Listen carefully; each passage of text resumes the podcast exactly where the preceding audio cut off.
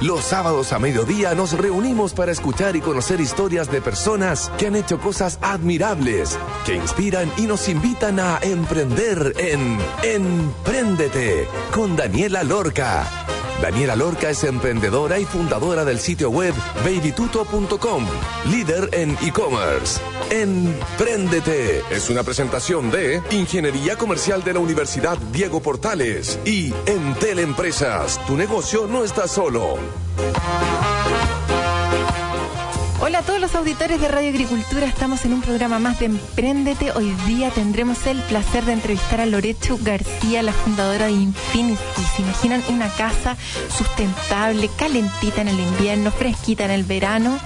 ¿Cómo lo hace? ¿De dónde traen los materiales? ¿Dónde fabrica? ¿Cuáles han sido las dificultades? Lo que sabremos hoy con Loreto García. Quedan súper invitados a escuchar la entrevista con el gentil oficio de Entel. Vivir en una casa ecológica sustentable es posible gracias a Infinisky, una empresa familiar multinacional que desde el 2008 diseña y construye en Chile viviendas, hoteles, lodges, colegios, jardines infantiles, entre otros, procurando dar una atención personalizada para cada cliente y su familia según sus necesidades, la zona climática y el paisaje que alojará su casa. Nace de la mano de su fundadora, Loreto García, periodista de profesión que migró a la industria de la arquitectura, urbanismo y construcción originalmente con una revista y después pasó a la construcción. ¿Cómo esta emprendedora que vivió muchos años en Holanda pudo aprender los sustentos bases de una Smart City y terminar construyendo casas modulares sustentables, eficientes y sanas? Es lo que sabremos hoy con nuestra invitada nombrada joven emprendedora del año 2012 por Mujeres Empresarias, desde donde nos conocimos, y reciente ganadora del premio Her Global Impact con su proyecto Casa de Agua. Bienvenida Loretu García, la fundadora de Infinisky. ¿Cómo estáis? Gracias, Vale. Muy bien, muy feliz de estar acá. Qué bueno. Oye, Loretu, cuéntanos para quienes no te conocen quién eres y cómo llegaste a formar Infinisky. A ver, eh, yo soy Loreto García, tengo 41 años, soy chilena, pero me fui a vivir muy chica a España a los 18 años. Estudié allá periodismo, me fui a vivir a Francia, eh, me puse a pololear con un arquitecto muy talentoso eh, y actualmente muy buen amigo y nos fuimos a vivir a Ámsterdam. Entonces, en Ámsterdam, en Holanda, la arquitectura es un tema es un tema porque viven como 100 holandeses por metro cuadrado, entonces el urbanismo, la construcción y la arquitectura es algo fundamental para la vida de ellos. Y mi socio, eh, este pololo mío, Jaime Gastelu, entró a trabajar en el Ministerio de la Arquitectura. Eh, y ahí, imagínate, te estoy hablando del año 2000, 2003, 2004, hasta el 2005, y ahí se empezaba a hablar recién de todo el tema de la eficiencia en la, en la vivienda, eh, sobre todo ellos tienen unos climas bastante rudos y hostiles, entonces lo tienen que combatir necesariamente con una arquitectura bioclimática, y empezamos a adentrarnos, porque yo monté una revista, me hice muy amiga de Joe Kunen, del ministro de Arquitectura de Holanda, no nos entendíamos mucho, pero hablábamos con, yo soy muy buena para mover las manos, Así que logré entenderme con él, nos caímos súper bien y me empecé a meter en el mundo de la arquitectura, bueno, tanto que a la vuelta en España terminé montando una constructora y un estudio de arquitectura. Con eso te digo todo, de eso ya más de 15 años, así que ahora, si bien soy periodista, eh, no sé, me falta dibujar los planos, y, pero, pero no sé, sé tanto como un ingeniero yo creo en construcción. Así que la experiencia al final es todo. Wow, oye, Loreto, ¿Y en qué momento tú dijiste, ya, voy a meterme en el rubro de la construcción, te acercaste a, esta, a la arquitectura por este pololo y también a todo el urbanismo y a, las cosas lindas, ¿cierto? Que están en Holanda, como el agrado de vivir allá y todo tan bien pensado, tan bien armado, que en el fondo te inspira como para decir, oye, es que quizás esto no es lo mismo que vi en España o no es lo mismo ni parecido a lo que vi en Chile. ¿En qué momento tú decís, necesito eh, meterme en el rubro de la construcción porque ya no solo quiero escribir y entenderlo perfecto, sino que creo que puedo ser un aporte desde la otra vereda, pero de una manera sustentable. Desde el principio tú dijiste, ¿lo voy a hacer sustentable o esto fue migrando a finalmente hacerlo sustentable? Mira, yo creo que, eh, y esto pasa en un montón de rubros, yo como era periodista y no era constructora y no era arquitecta, yo creo que esa visión de estar fuera de los paradigmas ya montados en un sector sirvió mucho. Entonces, por ejemplo, cuando yo aprendí de la arquitectura bioclimática, dije, o sea, bueno, no, es que la arquitectura bioclimática tiene que estar bien orientado y tiene que estar, y yo dije, perdona, ¿es que no era siempre así? ¿Cómo qué arquitectura bioclimática? Para mí, como periodista, yo decía que eso siempre debería haber sido así. Y es que efectivamente los arquitectos y las constructoras se olvidan de dónde están construyendo y para quién están construyendo. Yo sé que suena súper obvio para nosotros los mortales que no estamos metidos en, el sector, pero no es tan obvio y es difícil encontrar un arquitecto que diseñe para ti, para tus hijos, para tu familia y no para la revista. Es difícil encontrar una constructora que construya para ti y a largo plazo. Y creo que ahora el largo plazo es la sustentabilidad, o sea, no pasa por otro lado. Y no solamente por ser eh, consciente con todo el problema del medio ambiente, sino por también por una cosa económica. Te conviene ser sustentable, te conviene para el bolsillo. Entonces yo cuando hablo con mis clientes les digo, oye, no te voy a decir que montes 12 paneles solares que te van a costar 30 millones de pesos y que los vas a recuperar en 70 años. No, es que no se me ocurriría ofrecerte algo así. Entonces te trato de ofrecer algo que, que yo misma tomaría para mi casa. Entonces tratamos también de ser bien criteriosos a la hora de, ser ecológicos, ¿te fijáis? O sea, que haya un criterio y una inteligencia detrás a la hora de, ser, de, ofrecer algo sustentable. ¿Y es siempre de la base de construir de cero o se pueden hacer remodelaciones? Por ejemplo, yo en mi casa que no tengo paneles solares me encantaría poder poner algunos y, de repente hacer un módulo extra para poder ampliar una parte que se alimente también de luz solar. Eh, ¿hacen como remodelaciones o es desde cero la construcción? Mira, tenemos una oferta que es desde cero, que hacemos la obra nueva y de hecho el diseño se empieza en un modelo en un modelo energético, o sea, ya no solamente orientaciones, sino que otros factores bastante más complejos, pero lo que estamos viendo ahora estudiando es la posibilidad de hacer asesorías para casas que estén construidas. Evidentemente, una casa que ya está construida y no está pensada desde el principio, yo no puedo venderte que va a ser full eficiente como una casa desde cero, pero sí se pueden hacer cosas que ya desde una casa que ya está construida. Por ejemplo, se mete tu casa en un modelo energético y te decimos, oye, Dani, si le pones más aislante en este muro que no en el otro, o en esta parte de la cubierta que no en la otra, pues va a funcionar mucho mejor y te va a cerrar tanto y te sale un cuadro donde cuando lo amortizas, cuánto te cuesta, todo eso. Bien. Oye, Loreto, ¿quiénes son las personas que están detrás de esto? En el fondo, tuviste esta oportunidad, te asociaste con el que era tu pololo en esa época, me imagino, que era este arquitecto. ¿Y quién más? ¿Quién ve la parte más como medioambiental, sustentable y todo eso? ¿Son ustedes mismos los que han investigado a lo largo de todo este tiempo qué es lo que hay que hacer, cuáles son las mejores prácticas? ¿O tienen alguna persona dentro de su sociedad que les aporta con eso? Nosotros tenemos en estos momentos, trabajamos 12 eh, personas, pero una de ellas es, es arquitecto, pero es doctorado en sustentabilidad, que es en eficiencia ah, energética. Y él vive en estos momentos en Alemania, es español y estudió en Estados Unidos. Pero es divertido porque eh, tenemos el arquitecto jefe, que es Julián Roberto, y él sabe tanto como Jorge, que es el que está en Alemania, porque ya es tanta la comunicación y es tanto repetir y repetir modelos. Entonces, te podría decir que al final traspasa, es una persona al final que le está enseñando a todos. Y ahí salen todos los modelos energéticos de las casas que hacemos. Buenísimo. Oye, hablemos acerca del modelo de negocio. ¿Estas casas las fabrican acá? ¿De dónde traen los contenedores desde que reciclan para poder armar las casas? ¿O fabrican en otro lado? ¿Arman, ensamblan, no sé cómo se dice, acá? ¿A través de quién venden? ¿Venden a través de su propia página web? ¿Y qué ha cambiado en el modelo de negocio desde que partieron? O sea, ¿siempre partieron con este mismo modelo o han migrado a un modelo que les convenga más y que les quede más a medida, porque me comentáis eh, fuera de audio que efectivamente casi todo tu equipo está remoto, están todos en todas partes, repartidos entre Europa, tú te vas a vivir próximamente a Europa. Entonces, me imagino que no cacho todavía cómo es la parte más de, del producir, como ahí se unen con una empresa, ustedes son los constructores, pero como, ¿qué pasa con los maestros? ¿Cómo es esa onda? Mira, el modelo de negocio se mantiene, luego te voy a explicar qué es lo que hemos cambiado. El modelo de negocio, nosotros traemos materiales, hay materiales que ya estamos trabajando acá en Chile con Por ejemplo, eh, las estructuras las hacemos de acero, el acero es chileno y es acero reciclado, te dan certificados de eso.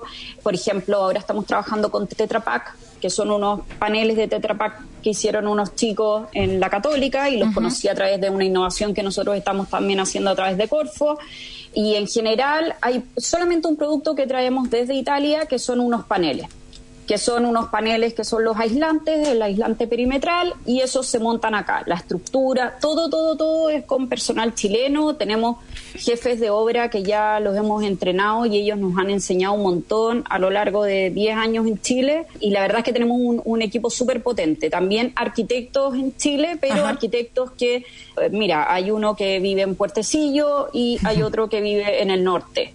Y yo creo que están súper agradecidos porque vienen solamente para cuando hay que juntarse con el cliente, montamos un software donde ellos puedan llevar una plataforma para que ellos puedan llevar la obra de forma remota, ¿te fijas? Y lo que te contaba, al final la pandemia fue un ejercicio sin querer, porque esto lo estábamos montando el 2018, a mí ya me, me, me chirriaba esto de la oficina, todos ahí, que lo pasábamos súper bien pero que al final, oye, unas éramos mamás, la mayoría, te fijas, llegábamos a las 8 de la tarde, que el taco, que esto. Y la sorpresa fue que ahora con la pandemia, que, resultó todo bien, a nosotros por suerte no nos bajó la venta ni nada, que entiendo que todo el, otro sector está súper afectado, pero en nuestro caso sirvió para de verdad montar un negocio que no podía no ser remoto y montarlo online. Claro. O sea, y ahora los clientes, que era lo más difícil, porque era romper el paradigma del cliente. El cliente está invirtiendo, no sé, 300 millones de pesos, necesita tocar a la persona a la que le está pasando esa plata. Entonces, los arquitectos se reúnen, pero siempre las primeras reuniones son por Zoom. Y ya la gente está aceptando que esa primera reunión sea por Zoom. Antes no. Y ahora ya está asimilado, oye, sí, sí puedo diseñar mi casa por Zoom. Y el arquitecto está ahí cuando yo lo quiera y no me tengo que meter yo en un taco de dos horas tampoco para ir a la oficina de los arquitectos. Entonces yo creo que ha sido un win-win, de todas maneras. Todo el rato. Oye, ¿qué es lo que más han vendido? ¿Casas? ¿Lots? Eh, ¿Jardines infantiles? ¿Cuál es como el producto así estrella de ustedes? ¿Qué es lo que más ha salido?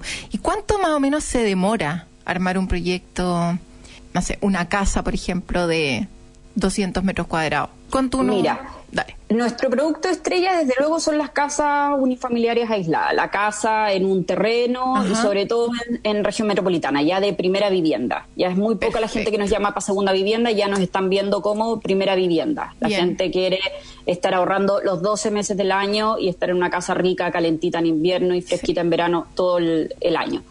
Lo que sí es que empezamos a hacer jardines infantiles.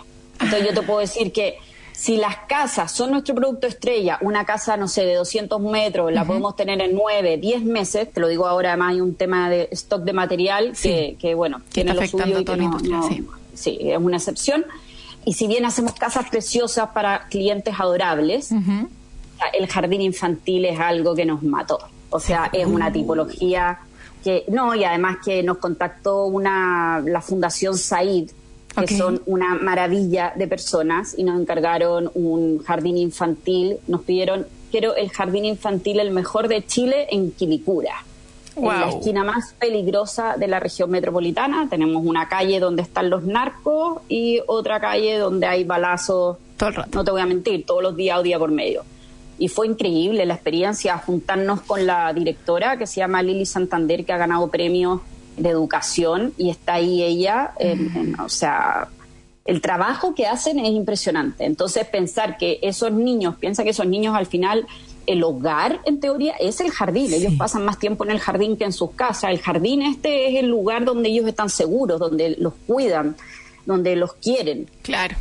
Entonces, que fuera un lugar eh, bonito, que fuera un lugar amable y que fuera un lugar acogedor, para nosotros no, no, no, es que no tengo palabras. De verdad te digo que ha sido, ha sido la mejor experiencia. Así que todas las fundaciones, de hecho dijimos, todas las casas que hagamos vamos a pasar una, una parte de las utilidades para rebajar el precio a las fundaciones que quieran hacer tipologías de jardines infantiles, que quieran hacer tipologías de refugio o cualquier tipo de tipología constructiva para gente vulnerable. Y nos han tocado la puerta varias fundaciones, así que hago un llamamiento a, a todas las que quieran construir algo para ayudar al resto. Ay, qué buena, me encantó.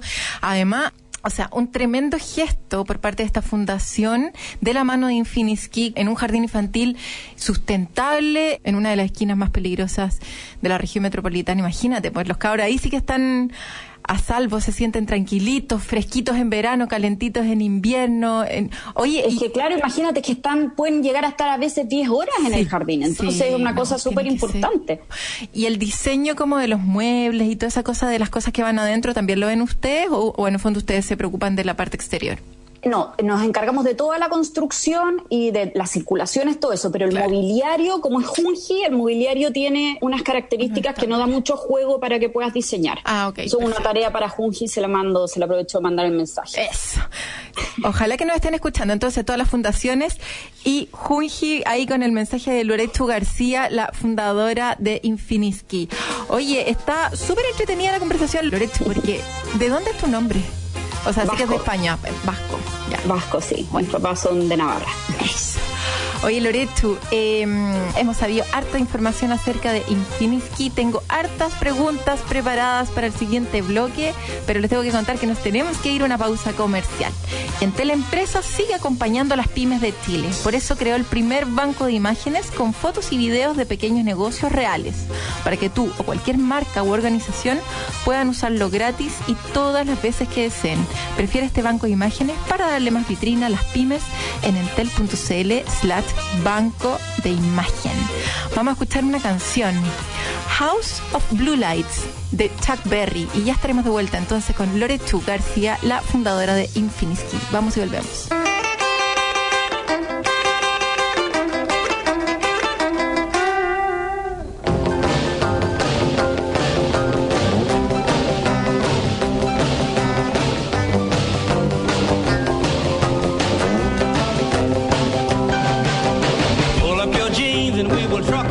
down.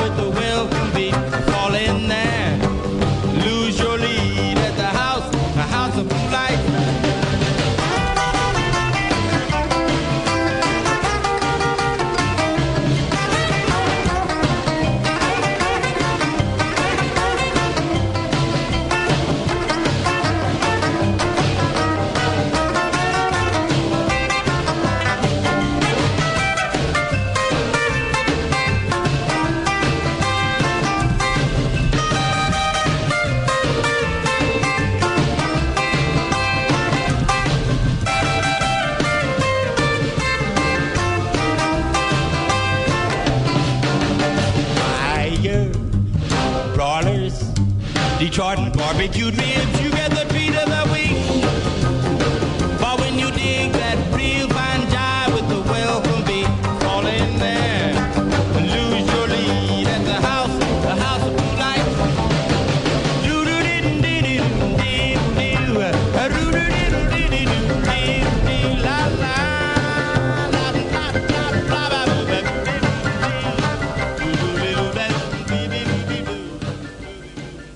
forma de trabajar cambió. Te presentamos Entel One, la nueva solución tecnológica de Entel Empresas que otorga movilidad y funcionalidades avanzadas de telefonía fija, todo en un solo producto y a un precio increíble. Con Entel One, tú y tu equipo podrán recibir llamadas a número fijo y atenderlas desde cualquier dispositivo y lugar, sin perder ninguna oportunidad de negocio. Redefine la forma de trabajar con la movilidad y colaboración que tu negocio necesita. Conoce más en entel.cl slash empresas. Entel Empresas. Hola queridos amigos, soy Cecilia Boloco y estoy tan feliz porque regreso a la radio. Quiero invitarlos para que me acompañen todos los días, de lunes a viernes, de 19 a 20 horas, a través de Radio Agricultura 92.1. Los espero. ¡Viva con Cecilia Boloco! La destacada y reconocida animadora Cecilia Boloco llega a Agricultura. Todos los días a las 7 de la tarde, una hora de entretenida y profunda conversación con personajes de Chile y el mundo. ¡Viva con Cecilia Boloco! Muy pronto, solo en Agricultura. En Agricultura es Empréndete con Daniela Lorca. Ya estamos de vuelta entonces con Loreto García en este segundo bloque. Hablamos entonces acerca de los materiales para poder construir estas casas sustentables, energéticamente eficientes. ¿Cuántas casas más o menos para entender han vendido hasta el momento? ¿Cuántas casas han fabricado? ¿Y son muy caras en relación a una casa normal o no tanto? En el fondo ustedes hacen como el cálculo de, mira, sabes que te va a costar un poquitito más, pero a la larga lo que vas a ahorrar en energía es tanto que al final te termina conveniendo. Sí, mira, estamos por sobre el precio de una casa modular eh, chilena, que esas casas están como a entre 22, 20, 24 UF el metro cuadrado. Nosotros estamos como en 30 UF el metro cuadrado. Ok. Pero para que te hagáis una idea, nosotros competimos más con la, con la construcción tradicional, el ladrillo, el hormigón, todo eso. Y en ese sentido somos más rápidos y somos más baratos. Y desde luego que somos más eficientes, por tanto nosotros lo calculamos en el fondo en qué zona van a estar. Eh, por ejemplo, ahora estamos construyendo en la Rayán, entonces en esa zona se aprovecha muchísimo porque hace mucho calor en verano y hace mucho frío en invierno. Entonces, la casa es especialmente más eficiente, por tanto, ellos van a recuperar antes la inversión en el fondo. Claro. Pero todo eso se lo pasamos en un cuadro donde se explica. Buena. Problemas en el camino, porque suena todo increíble hasta el momento, una industria mm, de la cual tú no conocías mucho, te fuiste metiendo, eh, ahora estás haciendo un proyecto precioso, vamos a estar hablando acerca de la Casa de Agua también, que es el proyecto con el cual te ganaste el premio Her Global Impact. Pero ¿cuáles han sido las cosas como difíciles? De repente, dentro de la industria, eh, de repente relacionado con la construcción en sí misma, ahora por ejemplo estábamos hablando acerca de...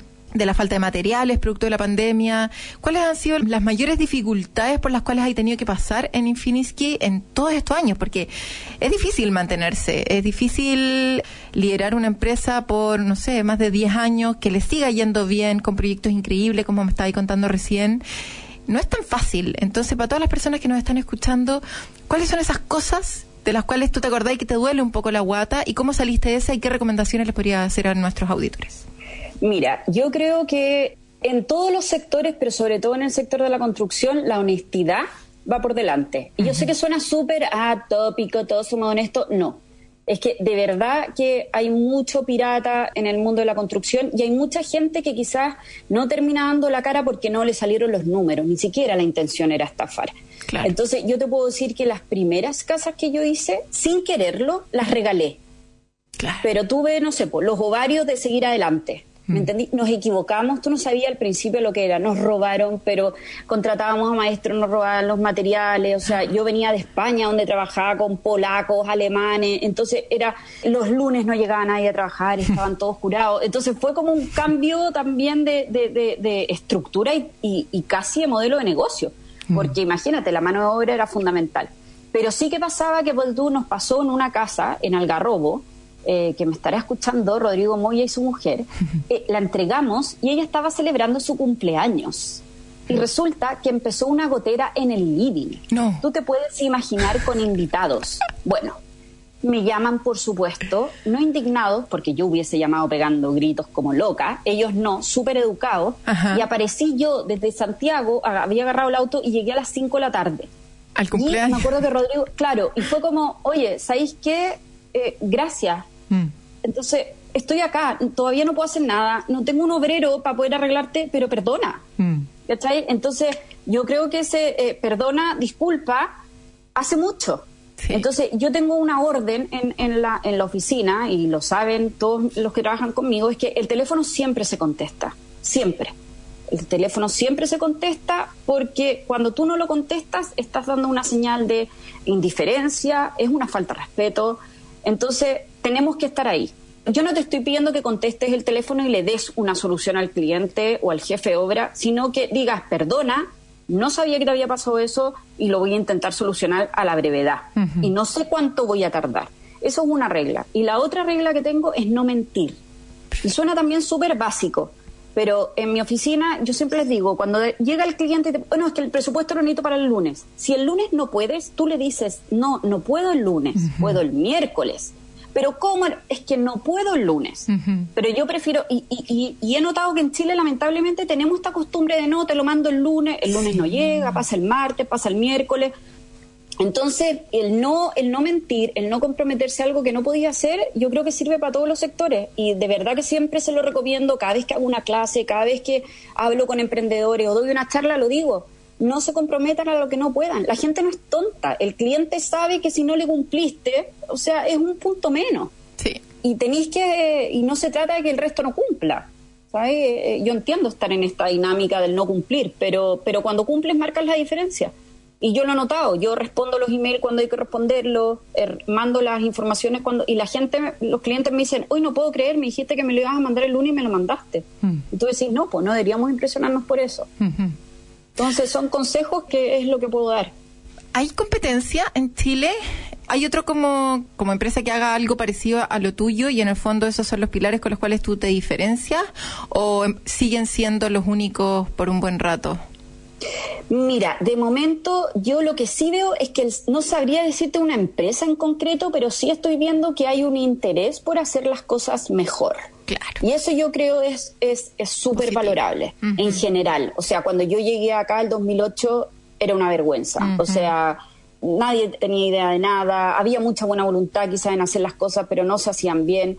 Pero sí veo ahora en general, nosotros estamos en la Cámara de la Construcción y de hecho ahora con Health Global Impact que gan- ganamos lo del, lo- y con Corfo que desarrollamos la Casa de Agua en, en- en el Centro Tecnológico de, de la Construcción, ves otras empresas, oye, que están invirtiendo en I+D, que, que están ahí quizás no en el sentido que nosotros lo estamos haciendo, nosotros estamos tirados por un lado, pero ellos eh, tratan de investigar la sustentabilidad por otros lados o tratar de hacer un, un hogar mucho más amigable con el medio ambiente. Entonces creo que hay interés en las herramientas, desde luego no estamos solos en esto, o sea, eso sí que no. Pero hay, em- eh, hay muchas empresas, otras empresas que sí, que quizás están más dedicadas a la industrialización, ponte tú, de, de hacer oficinas que sean más eficientes o otras tipologías. Pero en general yo te puedo yo soy optimista. Bien.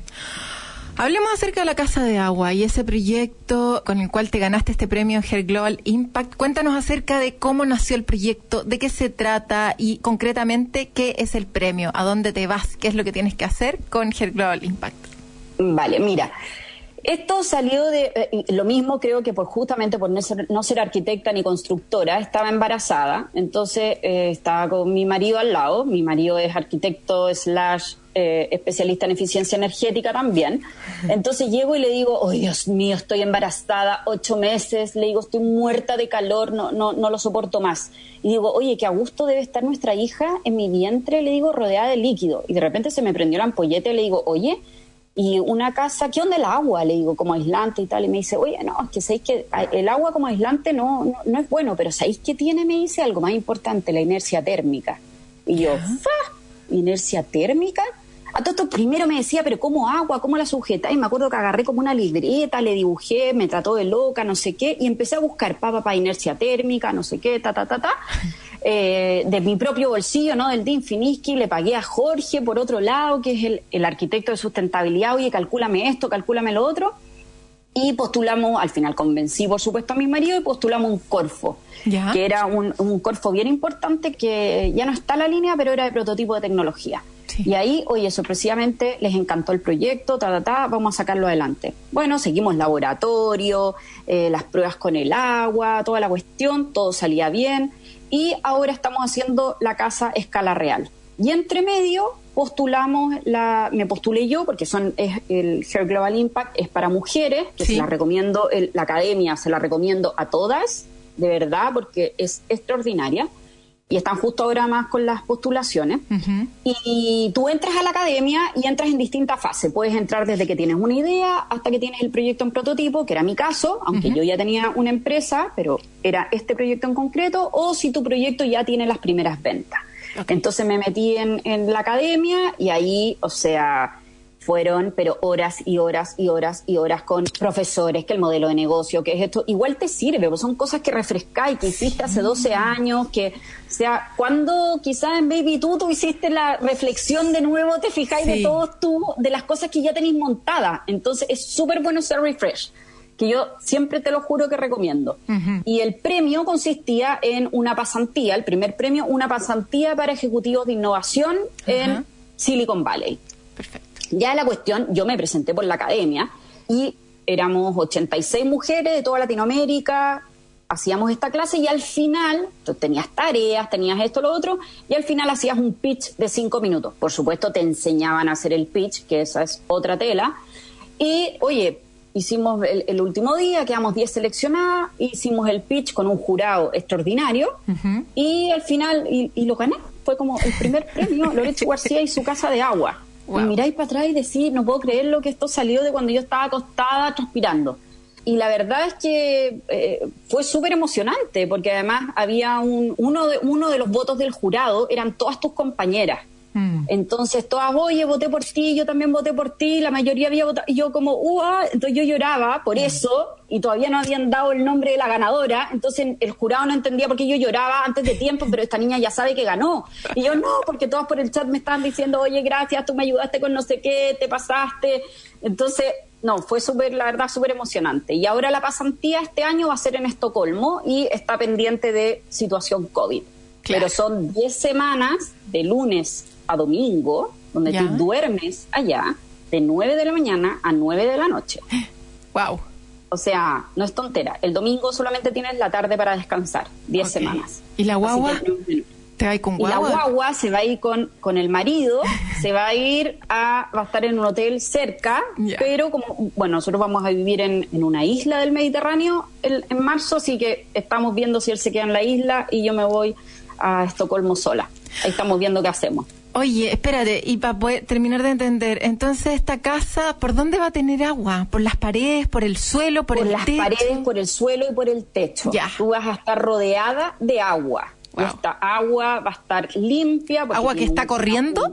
Corriendo, Corriendo. así es. Está en un circuito cerrado y está corriendo. Y a esta agua Qué tú le- Este agua tiene un, un- un componente químico que lo hace mantenerse limpio, fuera libre de microorganismos y todo eso, y, y está lejos de la electricidad, no hay peligro de nada. Oye, Loreto, ¿y se le podrían poner pescaditos a esa agua? Lo pensé, lo pensé, dije, podríamos hacer ventanas Ajá. con pescaditos, pero en el laboratorio me dijeron, eh, está un poco más complicado porque está muy expuesto a la luz, entonces Ah, hay que controlar, pero me gustó lo de las ventanas, había pensado yo, con pescaditos. Sí, bello. Así que, sí. Wow. ¡Ay, qué lindo proyecto. Loreto García, próximos pasos con Infiniski. Además de, ya sabemos tu- tus próximos pasos personales y pasar esta pasantía ahí en Estocolmo, pero como empresa, ¿qué viene? ¿Cuáles son las novedades de este año?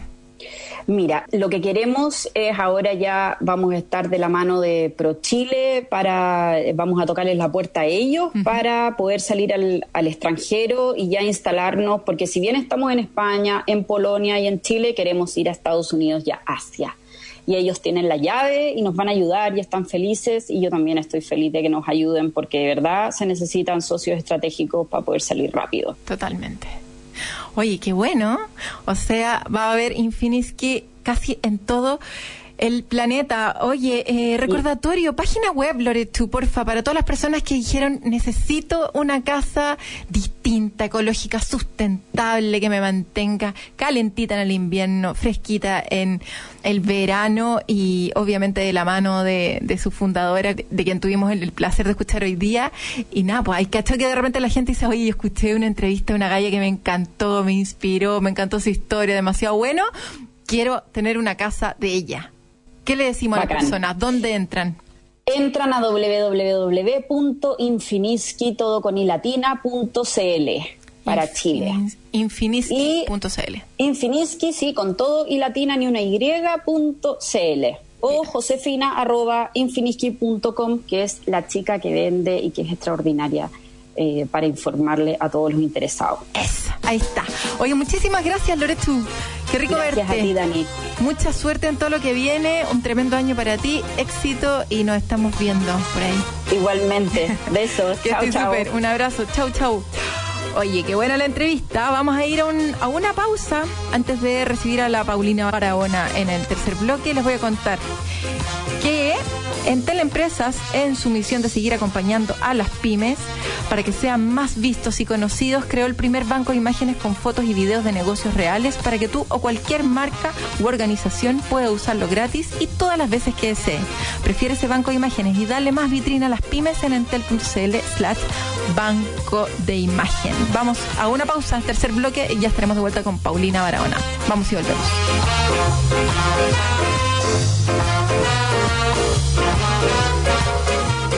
La forma de trabajar cambió. Te presentamos Entel One, la nueva solución tecnológica de Entel Empresas que otorga movilidad y funcionalidades avanzadas de telefonía fija, todo en un solo producto y a un precio increíble. Con Entel One, tú y tu equipo podrán recibir llamadas a número fijo y atenderlas desde cualquier dispositivo y lugar, sin perder ninguna oportunidad de negocio.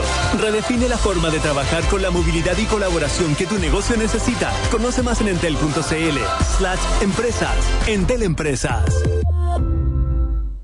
Oiga, Pepe, la U está en la copa. ¿Quién le dijo a usted que la U está en la Copa? Pero si la U no está en la Copa, no está en la Copa. El conjunto azul va por la Copa Libertadores, la U va por la Copa. Y Agricultura quiere estar presente en el sueño continental azul con la Copa Libertadores. El próximo miércoles volvemos a las transmisiones desde las canchas para Universidad de Chile versus San Lorenzo de Argentina desde el Estadio Nacional. Un hombre de la casa, Ángel Enríquez, de corazón azul potente, marcó un gol espectacular, fantástico gol de la U en esta tarde, 921 a las 20 horas en el comienzo de la temporada junto a Pepe Ormazábal y Cristian Caamaño. Deportes en Agricultura. Más pasión. Más opinión.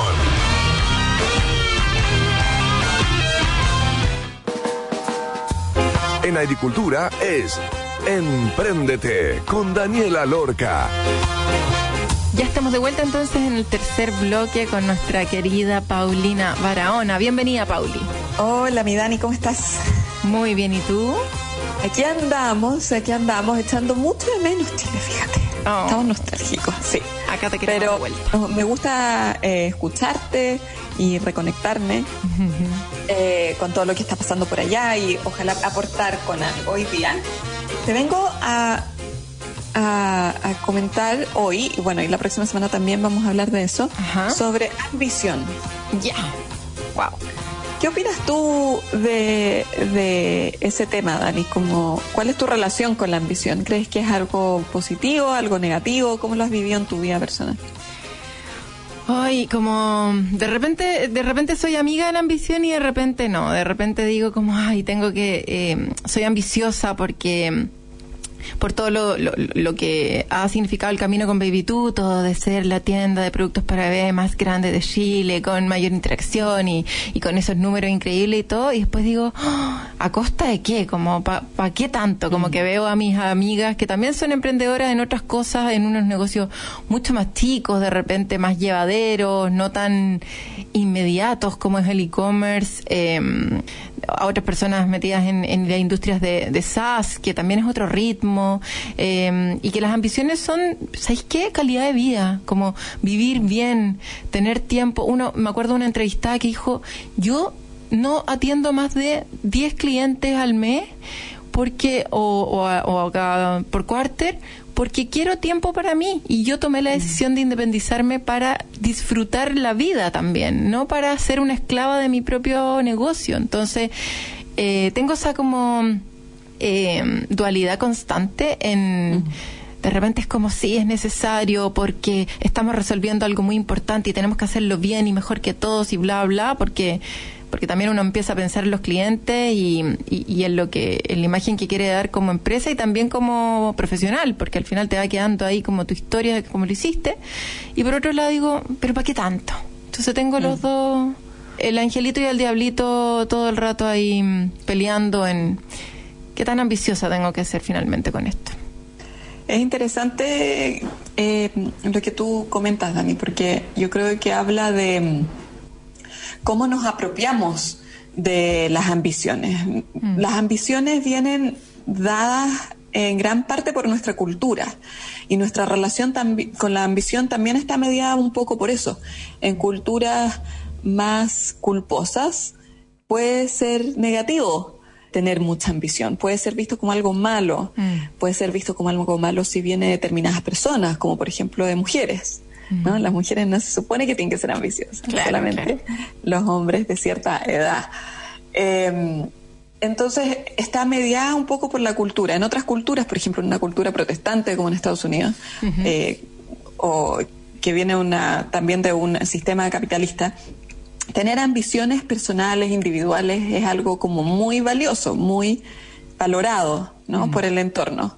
Entonces ahí la gente puede que tenga menos conflictos con sentirse ambicioso, con tener una ambición. Entonces lo primero que quiero comentarle eh, a quienes nos escuchan hoy es que mm, es posible observar, como ejercitar un poco de autorreflexión para entender de dónde vienen mis ambiciones. ¿Mis ambiciones están dadas por el entorno o vienen desde eh, deseos personales que me representan y que representan quién soy? Yo creo que para la mayoría de la gente eh, está como en una intersección entre los dos, ¿no? Porque es muy difícil abstraernos de la cultura. Y también después de cierto eh, camino recorrido en el emprendimiento o en la vida, uno también ya se conoce más y sabe lo que, un poquito más lo que quiere y hacia dónde va. Pero igual puede ser eh, necesario cada cierto tiempo parar un poco, reflexionar, reflexionar en uno mismo y cuestionar de dónde vienen esas ambiciones. ¿Por qué? Un poco por lo que tú decías, porque de repente vamos, eh, nos ponemos todos nuestros esfuerzos, toda nuestra dedicación a lograr una meta con mucha ambición, con mucho foco, con mucho drive, se diría acá. Eh, pero de repente esa ambición ya no nos representa. Entonces lo que está mal no es necesariamente desear algo con mucha intención o ser muy ambicioso, querer lograr metas desafiantes. Necesariamente, quizás lo que está mal no es, no es esa ambición, sino es que cambiamos, por ejemplo. Que ahora cambiaron nuestras necesidades, que ahora necesitamos algo distinto, porque a lo mejor antes estábamos solteros y ahora nos casamos y tenemos hijos. Entonces, eh, ya no queremos solamente como lograr una meta hiper desafiante en el trabajo y dedicarnos, no sé, trabajar 20 horas al día. A lo mejor ahora también queremos espacio para conectar con otros y para conectar con otros necesitamos tiempo y necesitamos bajar el ritmo, al menos un, un par de horas al día. Entonces, es, es posible que cada cierto tiempo, después de ciertas experiencias, vayamos cambiando, nuestras necesidades vayan cambiando, nuestras relaciones vayan cambiando y sea necesario hacer ajustes a las metas que queremos lograr y cómo las logramos.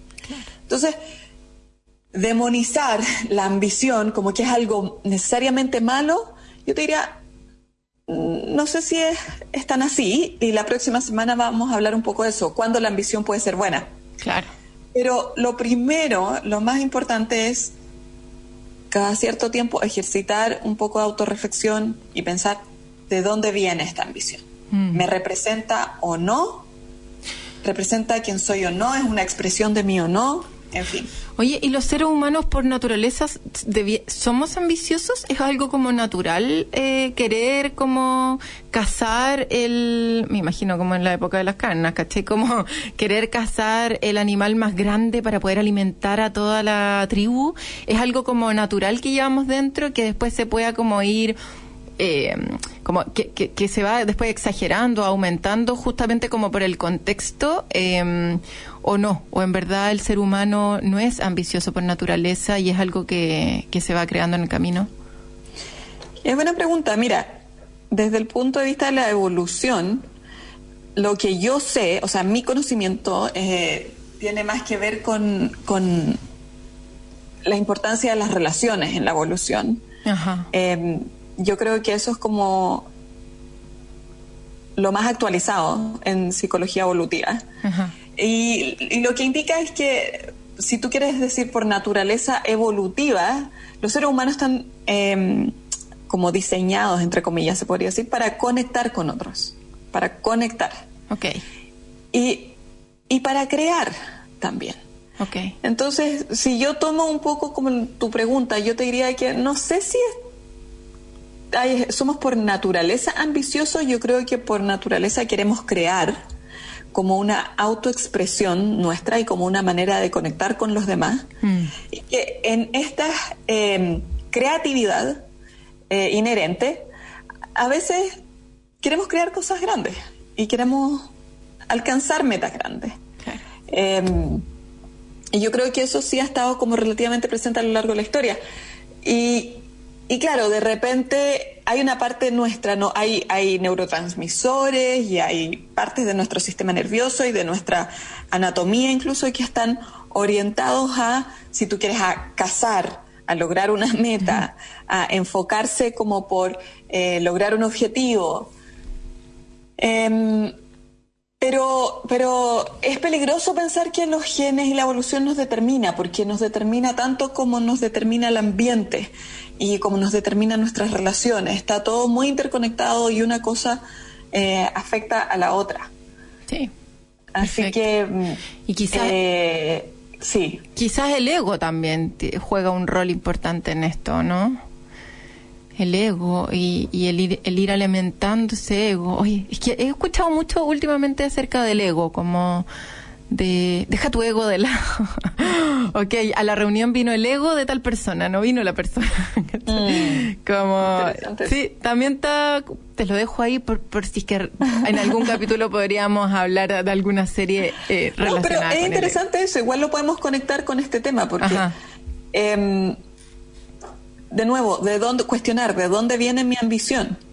Viene de la persona que yo he creado para relacionar con... Eso es el ego, ¿no? El ego es una proyección de nosotros, Sí. una proyección de, de nuestra identidad. Ajá. ¿Dónde viene la ambición? De esta proyección que yo entrego al mundo, que yo creo que es lo que los otros necesitan recibir de mí, Mm. o viene de lugares más auténticos míos, de partes de mí que son más reales, más honestas, que me representan más en el momento. Sí. Y hay gente que vive, todos tenemos ego y es normal vivir desde el ego también, es una manera de protegernos, de proteger nuestra intimidad, de proteger nuestra em, autenticidad. Eh, es como estamos socializados a, a relacionarnos unos con otros. Y está bien. La cosa es, de nuevo, preguntarnos cada cierto tiempo como desde dónde estoy viviendo. Y en este caso, desde dónde estoy viviendo el logro de mis metas o desde dónde estoy viviendo la ambición. Desde proyecciones culturales, desde imposiciones culturales o desde eh, mis miedos y lo que yo creo que los demás quieren recibir de mí o esta ambición que yo tengo por lograr estas metas viene de un lugar auténtico, de mi deseo por crear, de mi deseo por conectar con los demás, por mi deseo de servir, de entregar algo a los demás, y cómo todo eso puede ser autoexpresión. Claro. Oye, buenísimo, me quedé como con, con ganas de volver a escuchar mi carta astral, a ver si es que, ah, si es que vine, Si hay algo. si es que hay algo relacionado con eso. misión. Al parecer que sí. Oye, eh, muchas gracias como siempre, Pauli, por tal. De nada, Dani. Bueno, buena la próxima clase. semana comentamos un poquito más de cómo eh, conectar con una experiencia positiva de la ambición. Eso. Ya, me encanta. Súper. Muchas gracias, que estés súper. Muy bien. Un abrazo. Un abrazo y un abrazo a todos los auditores y como siempre quedan invitados a volver a escuchar este programa descargando el podcast entrando en radioagricultura.cl y nos escuchamos entonces el próximo sábado de 12 a 1. Esto fue Emprendete, que estén bien. Chao.